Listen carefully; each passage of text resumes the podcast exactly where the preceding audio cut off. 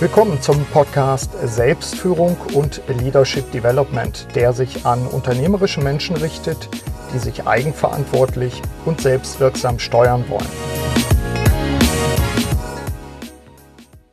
I found my thrill on Blueberry Hill. On Blueberry Hill. When I found you. Mein Name ist Burkhard Benzmann und ich unterstütze unternehmerische Menschen vor allem in Veränderungssituationen. Heute spreche ich mit Thomas Gerdigen, der als Jazz- und Blues-Pianist auf den Bühnen der Welt gespielt hat. Hallo Thomas, danke, dass du Zeit für ein Gespräch gefunden hast. Ganz meinerseits. Schön, dass du hier bist, Burkhard. Ja, hier bist, das ist für uns immer ein Stichwort. Ich beschreibe gerne meinen Hörerinnen und Hörern, wo sind wir eigentlich hier? Wir sind hier einerseits bei dir zu Hause, auf der anderen Seite aber auch gleich mittendrin in deinem Tonstudio. Das sind eigentlich zwei Dinge, die sich in meinem Leben immer vermischt haben. Das heißt, das, was ich beruflich tue, auch mein Privatleben war eigentlich immer eins. Das heißt, hier ist halt sozusagen meine Insel gewesen, auch in der Zeit, als ich noch sehr, sehr viele Konzerte gegeben habe. Ich habe über 40 Jahre circa 150 Konzerte im Jahr gegeben. Okay, das und ist sportlich. Das war äh, auch eine sehr spannende und sehr schöne Zeit, mhm. in der ich halt sehr viel erfahren durfte. Und dieses war halt immer meine Insel, in die ich mich zurückziehen konnte, in der ich mich erholen konnte, in der ich auch neue Ideen entwickeln konnte für die Bühne, neue Kompositionen schreiben konnte. Mhm. Und insofern bin ich halt in einer Situation, wo sich eigentlich mein Beruf und mein Privatleben auf eine sehr positive Art immer ergänzt und auch vermischt hat. Ja, für dich ist das okay. Es gibt andere, wir haben ja vor allen Dingen Hörer, unter den Hörern ganz viele Führungskräfte auch, Führungskräfte und führende Kräfte, sage ich immer, weil nicht jeder, der eine Schulterklappe hat, äh, ist wirklich eine Führungskraft und umgekehrt nicht jeder, der vielleicht ganz normal Angestellter, Angestellte ist, äh, ist einfach nur Mitarbeiter, sondern führt auch. Für manche Leute ist das gut, wenn man es trennt. Privates und, und äh, Dienstliches in Anführungszeichen. Du sagst, nö, für dich fließt das irgendwo ineinander? Ich glaube auch, dass als Führungskraft man das nicht wirklich trennen kann, weil mhm. natürlich auch in der Freizeit denke ich mir, äh, man über viele Dinge nachdenkt, mhm. die man am Tage halt beruflich, die einen beruflich bewegt haben. Ja. Und ich denke mir, dass auch diese Zeit zu Hause oder auch in der privaten Situation dann ganz wichtig ist, um auch diese Dinge zu verarbeiten, darüber mhm. nachzudenken und vielleicht auch neue Ansätze zu entwickeln. Ja, neue Ansätze ist natürlich gleich das Stichwort auch dabei. Äh, wir kennen uns schon sehr lange und wir haben uns eigentlich immer mal wieder getroffen, so auf, auf unseren jeweiligen Lebenswegen auch dabei.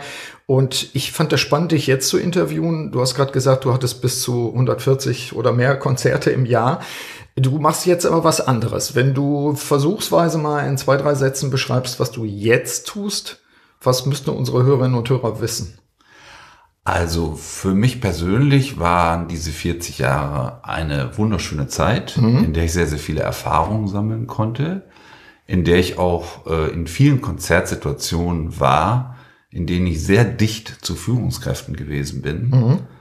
Und mir ist aufgefallen, dass viele dieser Führungskräfte immer sehr fasziniert zugeschaut haben, wenn ich auf der Bühne saß. Mhm. Das heißt, für diese Menschen oder diese Führungskräfte ist es, glaube ich, sehr interessant zu sehen, dass es auch möglich ist, eine große Gruppe von Menschen emotional zu führen. Mhm. Das heißt, eine, eine Emotionalität zu erzeugen, die sich dann auch eben auf mich als Person auf der Bühne als Musiker konzentriert hat. Ja. Und mir ist immer aufgefallen, dass das für diese Menschen sehr interessant war. Auch im Sinne von, äh, wie erzeugt man das? Ganz genau. Mhm, okay. Äh, bei mir ist es so gewesen, dass im Grunde genommen vor einigen Jahren habe ich noch ein, oder war sozusagen der Höhepunkt meiner eigenen Karriere, als ich vom Chef des Bundespresseamtes in Berlin äh, mit den Worten begrüßt worden bin. Ich habe damals oder 2013 im Vorprogramm der Rede des amerikanischen Präsidenten Obama vom Brandenburger Tor in Berlin gespielt. Und als besagter Chef des Bundespresseamtes mich mit den Worten empfing, Herr Gerdigen, Sie spielen heute auf ausdrücklichen Wunsch des Stabes des amerikanischen Präsidenten. In dem Moment Cool. habe ich gedacht, Thomas, du kannst es nicht mehr toppen. Ja. Jetzt kannst du dir 20 Jahre lang zugucken, wie du diesen Ast wieder langsam runtersteigst. Ja. Mhm. Das wirst du dir nicht geben, sondern du wirst im Grunde genommen etwas tun, was du eigentlich immer schon mal vorgehabt hast. Das heißt, diese Erfahrung, die ich in diesen 40 Jahren Mhm. auf den Bühnen dieser Welt sammeln konnte, an andere Menschen weiterzugeben. Mhm.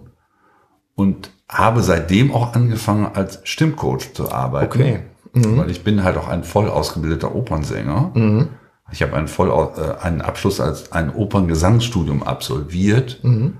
und äh, bin von daher eben auch inzwischen mit Führungskräften stimmlich dabei, sie Ah. zu begleiten, mit ihnen zu arbeiten und sie zu entwickeln. Aber das ist doch gleich mal ein spannender Einstieg. Was ist nach deinem jetzigen Stand, du machst es ja jetzt auch schon wieder ein paar Jahre, was nach dem jetzigen Stand der größte, die größte Macke sozusagen, an denen du, an der du arbeitest, üblicherweise? Also, dass die Leute, wie ich das manchmal habe, vergessen zu atmen. Also für mich ist immer ein ähm, Einstieg, oder ich würde es andersherum sagen wollen, ich bin eigentlich niemals wirklich Coach oder Lehrer der Leute, die ich, ich bin eher, ich bin ihr Wegbegleiter. Das heißt, es kommen Menschen zu mir, Führungskräfte, die in bestimmten Situationen stehen und die entweder ein direktes Anliegen haben. Eine sehr häufige Situation ist zum Beispiel Führungskräfte, die innerhalb sehr kurzer Zeit im Unternehmen sehr sozusagen in ihrer eigenen persönlich, äh, in ihrer eigenen Karriere Ja. sehr stark fortgeschritten sind Oder auch schnell in diese Position dann genau, geworfen in diese werden. Ja. Position geworfen werden, wo dann vielleicht Ihr Chef zu Ihnen sagt, übrigens, Herr Meier, wir haben da doch demnächst in der Stadthalle diesen großen Kongress Mhm. Ja. mit all unseren Kunden und Freunden. Halten Sie doch mal das Eröffnungsreferat. Die habe ich dann in der Regel eine Stunde später am Telefon. Ah, okay, gut. Im Sinne von, du bereitest dann die Leute konkret vor. Ist die Macke dann wie bei mir Atmung oder äh, was findest du häufiger? Ich finde das mal so spannend. Es wird ja, muss ja jetzt keine Empirie sein, dass du sagst, ich habe das genau beobachtet oder sowas, aber was fällt dir häufiger mal auf, woran Leute arbeiten könnten, um die persönliche Wirkung auch zu steigern? Vielleicht kann man es noch ein wenig anders sagen. Unsere Stimme ist eigentlich der ureigenste Ausdruck unserer persönlichen Befindlichkeit. Das heißt, die Stimme eines Menschen transportiert ganz wichtige Botschaften. Bin ich froh? Bin ich glücklich? Bin ich traurig? Bin ich gestresst? Ich habe in letzter Zeit sehr viele Führungskräfte gehabt, die mit selbst beobachteten Stimmproblemen kamen, die sagen, es hat sich meine Stimme geändert. Okay. In den häufigsten der Fälle, der Fälle ist es so, dass es immer sehr stark an ihrer persönlichen Situation hängt. Meist haben diese Menschen eine sehr stressige Phase hinter sich. Und die Stimme ist dann sozusagen das Alarmzeichen. Die Stimme zeigt in diesem Moment, ich bin überbelastet. Ja. Dann fängt sie an zu kratzen. Sie wird rau.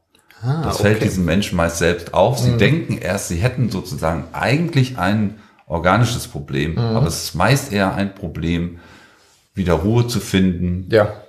eine Insel für sich zu bilden, eine Möglichkeit zu finden, innerlich abzuschalten, sich selbst zu regenerieren. Und da kann Musik, Stimme, aber auch Klavierspielen und andere Dinge können da einfach enorm helfen, diese Insel für sich selbst zu schaffen, um sich dann auch wieder selbst erfinden zu können. Das hat aber natürlich dann vermutlich auch ganz viel mit Vertrauen zu tun. Denn wenn die Leute dann zu dir kommen und haben vielleicht einen Auslöser und sagen, ich muss mich auf irgendwie eine, eine Präsentation vorbereiten oder muss ein Publikum rocken oder sowas und dann feststellen, da ist auch etwas, was vielleicht tiefer ist, was mich dazu bringt, dass ich, keine Ahnung, nicht mein volles Potenzial entfalten kann.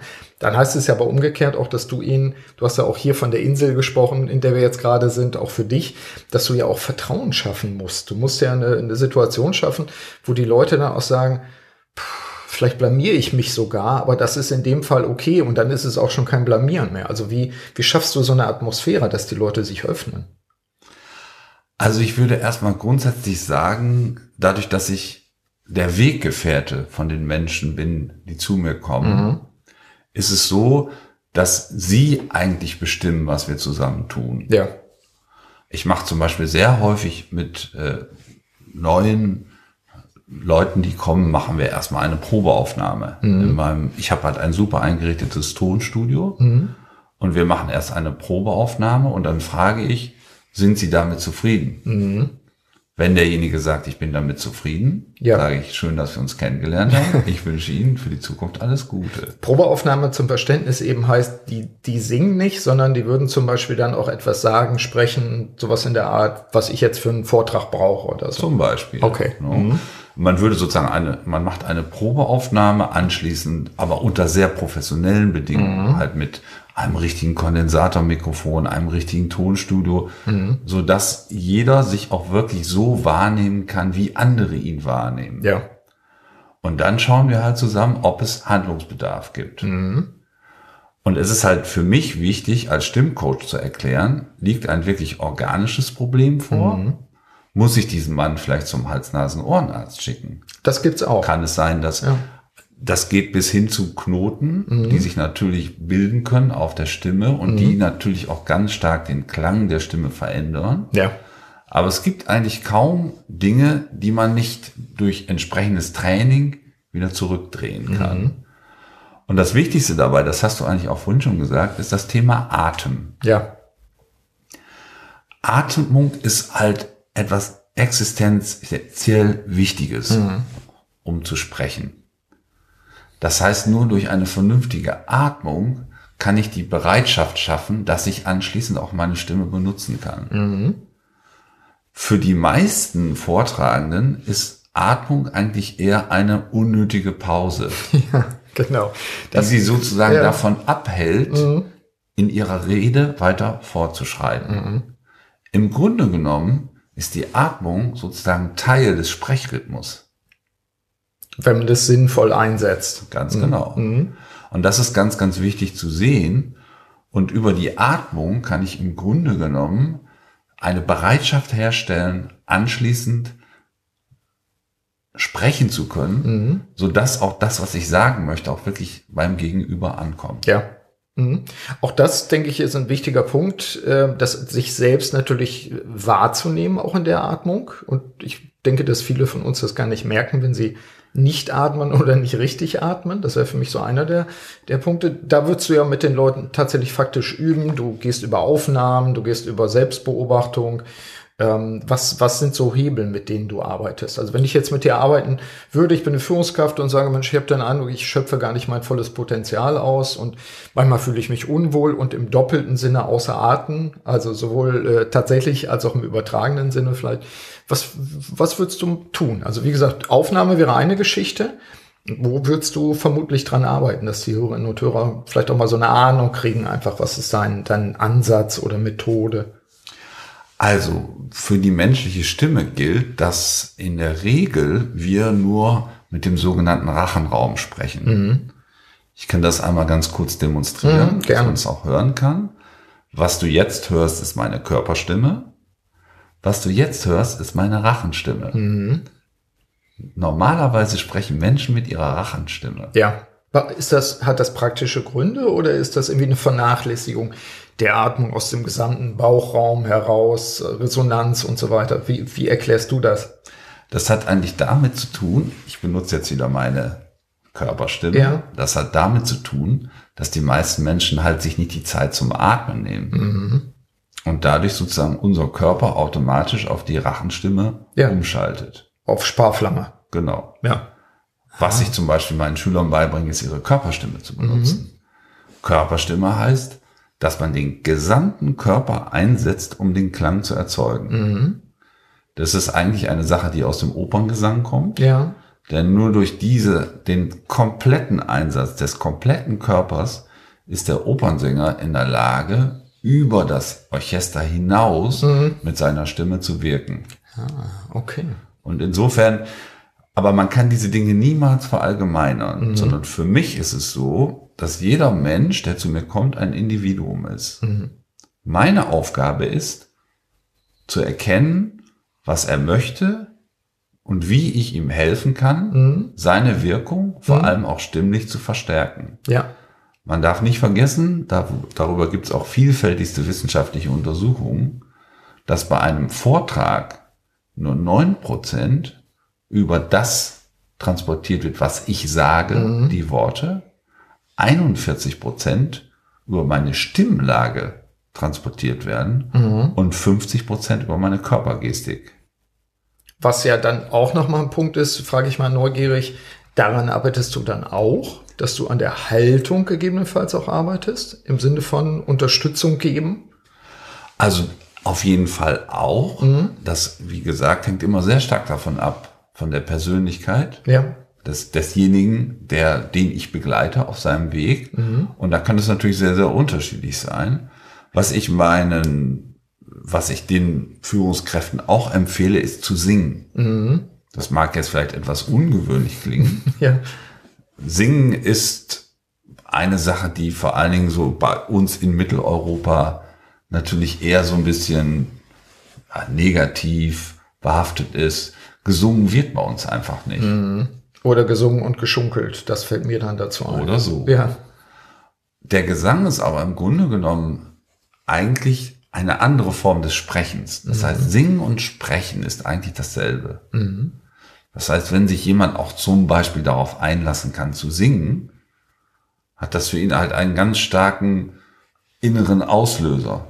Insofern, als wie er kann zum einen anfangen, seine eigene Emotionalität stärker zu entdecken. Ja. Was ich aus meiner Sicht, was ein, was eine Sache ist, die sehr, sehr vielen Führungskräften, vor allen Dingen in, sagen wir, in unserem europäischen Raum fehlt. Ich habe ja auch sehr viel in Amerika Konzerte gegeben. In Amerika ist es so, dass viele äh, Leute, die große Unternehmen leiten, auch einen enormen Spirit erzeugen können. In ihrem Unternehmen. Auch im Sinne von charismatischer Führung, Ausstrahlung wirklich haben. Genau. Nicht trainieren, sondern haben. Also ich würde das gern als Leadership, Emotional Leadership bezeichnen.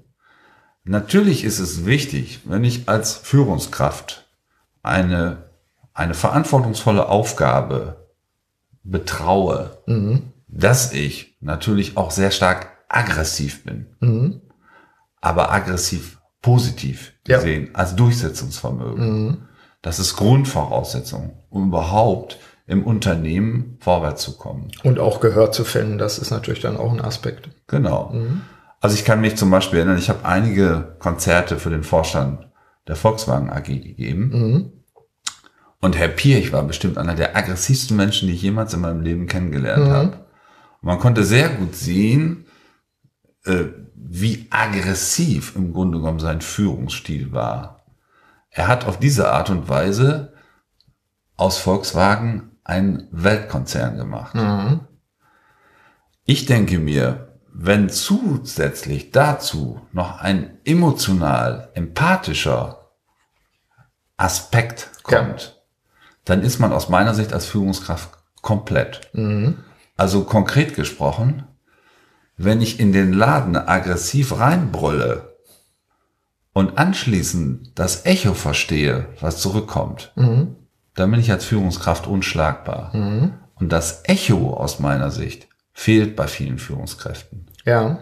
Weil Hören Sie es nicht oder lassen Sie es nicht zu? Denn das hat ja auch was damit zu tun, auch mit deinen eigenen Schwächen, Ängsten, überhaupt mit deinen Gefühlen umgehen zu können. Ich glaube, dass es vor allen Dingen damit zusammenhängt, dass natürlich auch diese emotionale Seite sich entwickeln muss. Und wir sind halt grundsätzlich in, oder ein umgekehrtes Beispiel, in vielen Projekten, in denen ich in Amerika war, auch die ich als Ehrenbürger der Stadt New Orleans anschieben durfte, war es so, dass ich immer der crazy German war, der gesagt hat, let's do it. Das heißt, es schwirrten ganz viele Ideen durch den Raum und ich war derjenige, der gesagt hat, warum machen wir das eigentlich nicht? Das ist typisch deutsch. Das heißt, typisch deutsch ist, morgens kommt der Chef ins Büro, ruft seine Leute zusammen und sagt, wie war das Wochenende? Wo ist das Problem? Das heißt, diese Form des emotionalen Leadership, die Emotional Leadership, findet in deutschen Unternehmen sehr wenig statt. Ja. Ich glaube, dass das ein, in, kein Mangel ist, aber es gibt die Möglichkeit dadurch, wenn ich ein emotionaler Leader bin, dass ich noch ganz andere Potenziale auch in meinen Mitarbeitern abrufen kann. Mhm. Es geht ja da auch dann um Resonanz. Also du musst ja dann Resonanz erzeugen bei deinen Mitarbeitern, weil das setzt ja voraus, dass du selber es auch hast und zum Ausdruck bringst. Genau. Das wäre aber die Rückkopplung auch zu deiner Arbeit, wenn die äh, Führungskräfte, die zu dir kommen, auch für sich zumindest eine Ahnung haben, dass das Felder sind, an denen sie arbeiten wollen, sollen oder müssen oder vielleicht auch eine Kombination davon, dann würdest du das ja auch adressieren. Genau. Also sie müssen ja mit sich selbst in Resonanz gehen, auf verschiedene Art und Weise. Und sie sind dann fähiger, wenn, wenn sie sich entwickeln, auch mit anderen Leuten in Resonanz zu gehen oder überhaupt auch erstmal was, was wahrzunehmen, natürlich. Ganz genau. Ist das? Ja. Und dazu ist es halt wichtig, dass sozusagen so etwas wie eine emotionale Entwicklung stattfindet. Mhm. Und da kann halt die Musik enorm helfen. Ja. Weil die Musik ist eine Sprache, eine nonverbale, höchst emotionale Sprache. Mhm. Ich setze zum Beispiel in meiner Arbeit häufig damit an, dass ich sage, welches Stück mögen Sie am liebsten? In Bezug auf welche Art von Musikstück auch immer. Wie auch immer. Ja. Das heißt, wenn dieser emotionale Bezug zum Stück besteht, vielleicht auch zu einem Stück, was gesungen wird, was ich vielleicht auch selber singen möchte oder was ich immer schon mal singen wollte, aber mich nicht getraut habe, Ja. Dann gibt mir das die Möglichkeit, diese Emotionalität aufzubauen, auch für eine Führungskraft diese Emotionalität selbst zu spüren, in sich selbst zu entdecken, sie erstmal für sich selbst zu entwickeln und dann auch mit dieser emotionalen Seite rauszugehen. Ja. Mhm. Ich halte das persönlich für sehr, sehr wichtig. In Amerika, wie gesagt, ist das kein, ist das sehr weit verbreitet, dass Führungskräfte auch diese emotionale Art haben, das Unternehmen zu führen. Das heißt nicht, dass man emotional gegen aggressives Verhalten austauschen sollte, sondern es sollte sich ergänzen. Ja. Es sollten einfach beide Aspekte vertreten sein. Und wenn diese beide Aspekte, aus meiner Sicht, wenn Ja. beide Aspekte voll entwickelt sind, kann man als Führungskraft auch sein volles Potenzial entfalten. Finde ich äh, spannender Punkt, würde ich gleich noch mal kurz drauf oder auch länger drauf eingehen. Was ich als Frage mir noch mitgebracht hatte, du hattest von deinen Konzerten gesprochen und das ist jetzt so eher mein, meine neugierige Frage, wo ich hoffe, dass die Hörerinnen und Hörer daran auch Interesse haben. Was war eigentlich für dich das, das emotionalste Erlebnis bei einem Konzert, was du selber gegeben hast? Also was, ich weiß gar nicht, ob man sagen kann, das ist das Lieblingskonzert oder vielleicht das, was dich selbst am meisten berührt hat. Wir haben jetzt gerade auch über Emotionalität gesprochen, aber gab es irgendwas, wo du sagtest, das hat, das hat mich wirklich in Wallung gebracht und äh, da hatte ich das Gefühl, dass ich einfach komplett da war oder, oder mein, meine Potenziale wirklich sich entfalten konnten oder was auch immer. Gab es da irgendwie das eine herausragende Konzert, was, was du selbst gegeben hast und was du aber auch selbst dann entweder in dem Moment oder später erlebt hast, als das war's? Das. Also es hat genau ein solches Konzert gegeben, welches für mich persönlich das absolute Schlüsselerlebnis gewesen ist und welches auch mein persönliches Verhältnis zu Musik völlig nachhaltig verändert hat. Ich habe im Jahre 2008 eine Einladung bekommen zur Geburtstagsparty von Fats Domino nach New Orleans. Ich habe mich ehrlich gesagt persönlich erstmal nicht so richtig getraut. Einer meiner besten Freunde war zu dem Zeitpunkt Chef des Jazzfestes in Kronau und hat zu mir gesagt, Thomas, da fahren wir hin. so, War das dann Bauchkribbeln oder so, dass du gesagt hast, worauf lasse ich mich ein? Oder was war da in dem Moment deine Emotion? Für mich war es natürlich so, dass zum einen hatte ich ein persönliches Verhältnis zu Fats Domino, weil ich 1990 eine ganze Europatournee für ihn im Vorprogramm gespielt hatte. Ah, okay. Aber für mich war es einfach so, dass äh, ich einfach mich schlichtweg nicht richtig getraut hatte. Ah, okay, gut. Mhm. Jetzt spannend. Wie bist du dann damit umgegangen? Ähm, in diesem Moment hat mich halt mein Freund, der Chef vom Jazzfest in Gronau, bei der Hand genommen und hat gesagt, Thomas, da fahren wir hin. Ja, Ganz einfach. ja. So, nun saß ich da in New Orleans in diesem Geburtstagskonzert. Es war, es waren alle da in New Orleans, die Rang und Schaden haben. Es wurde von Randy Newman organisiert. Dr. John war da. Es waren ganz, ganz viele Stars da. Und ich saß in diesem Konzert und habe zugehört. Und ich war geschockt.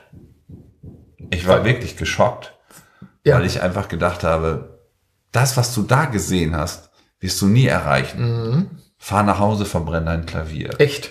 Okay. Was? Was du aber nicht gemacht hast, ne, wie ich hier Nein. sehe. Es sei denn, es ist ein neues. Nein, das ist noch das. Es ist nicht, es ist sozusagen einem Brand nicht zum Opfer gefallen. Gut, sehr gut.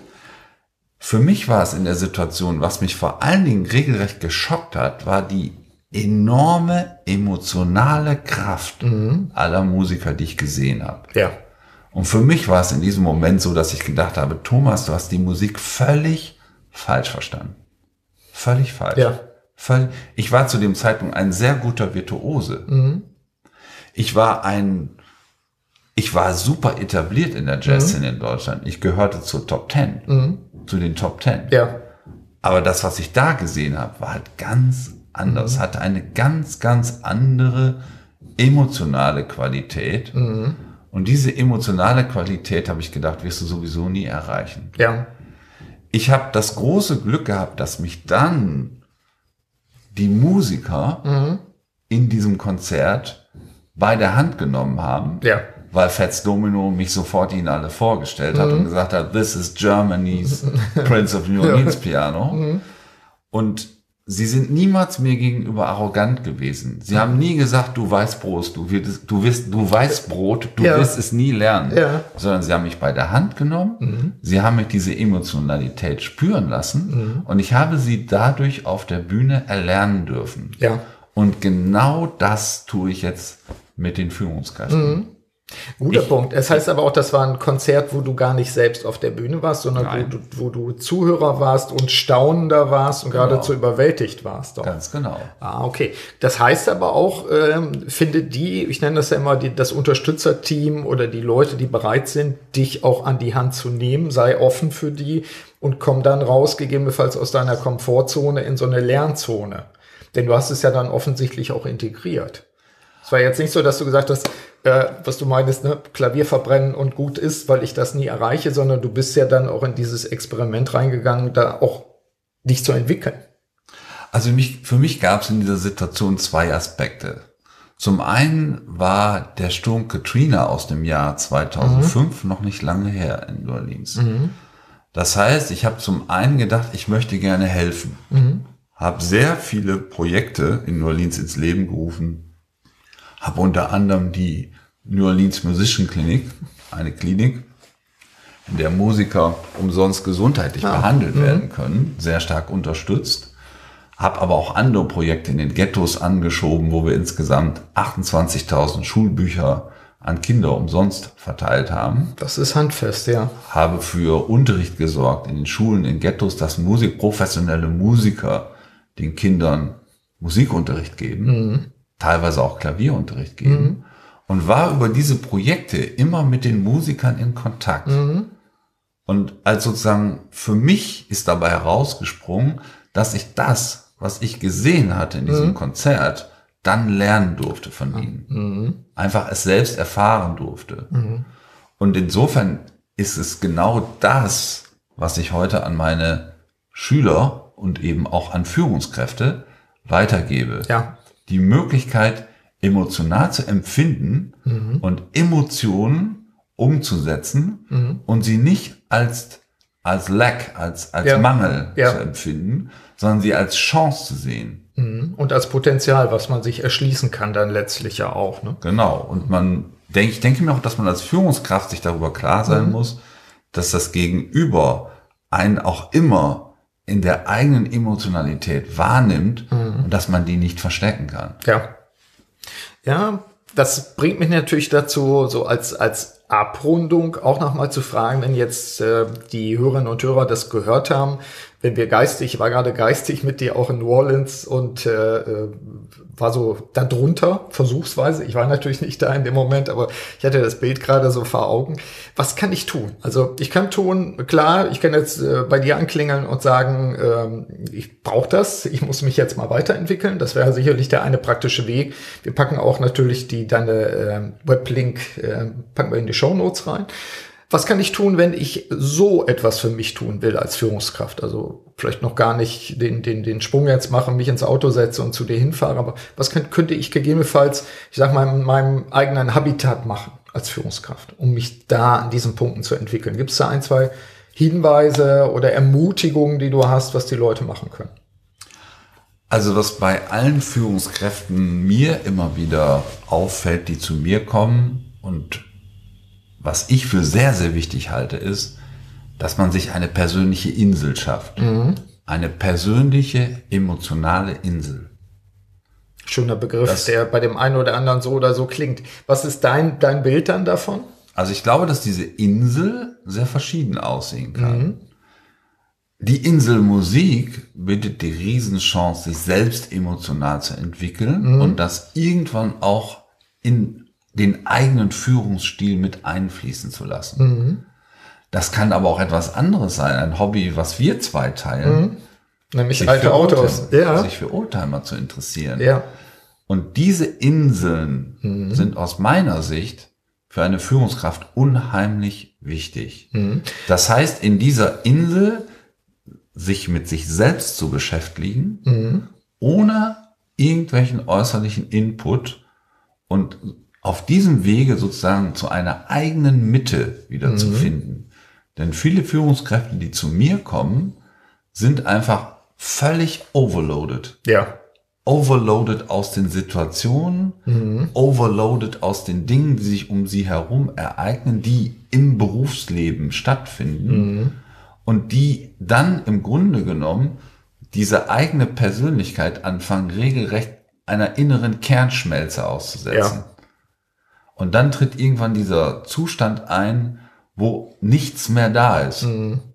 Man bezeichnet das als Burnout oder wie auch immer. Ja. Es ist einfach ein Zustand völliger innerer Leere, mhm. weil die eigene Person in diesem Moment eigentlich nicht mehr stattfindet. Mhm. Und das ist halt ganz wichtig, dass man sich als Führungskraft aus meiner Sicht diese Insel bewahrt. Ja. Das kann auch Lesen sein. Mhm. Es gibt verschiedenste Dinge, mit denen man das tun kann. Mhm. Eine tolle Art und Weise ist Musik. Ja. Finde ich sehr schön, würde ich auch genauso nachklingen lassen. Auch die, den Begriff Insel für die eine oder andere, mit den anderen Hörer oder Hörerin ist ein unterschiedliches Bild wahrscheinlich jetzt wachgerufen dabei, aber auch der Appell, schaut noch mal hin und äh, entdeckt es entweder wieder oder entdeckt es neu. Und wie du sagst, Musik ist natürlich ein, ein großes Feld, was aber auch einladend ist, um Persönlichkeitsteile von sich wieder zu entdecken, ähm, Ressourcen auch wieder zugänglich zu machen und sicherlich dann auch sowas wie Lebensfreude natürlich anzukurbeln. Auf jeden Fall. Ja. Guter Schlusspunkt, Thomas. Ganz herzlichen Dank dafür, dass wir teilhaben können. Und äh, ich denke, auch dies ist Teil eins. Wir können sicherlich Teil zwei bei Zeiten mal nachliefern. Aber gerne. Sehr gut. Äh, danke dir für deine Zeit und äh, ja, wir machen weiter. Ne? Dankeschön, Burkhard. Es hat mir sehr großen Spaß gemacht, dass du mein Gast warst. Sehr gerne. Bis bald. The wind and the willow weep Love street melody But all of those words we made were never to be. Though we go apart, you part of still. For you were my thrill on a blueberry hill for you were my thrill on the blueberry hill.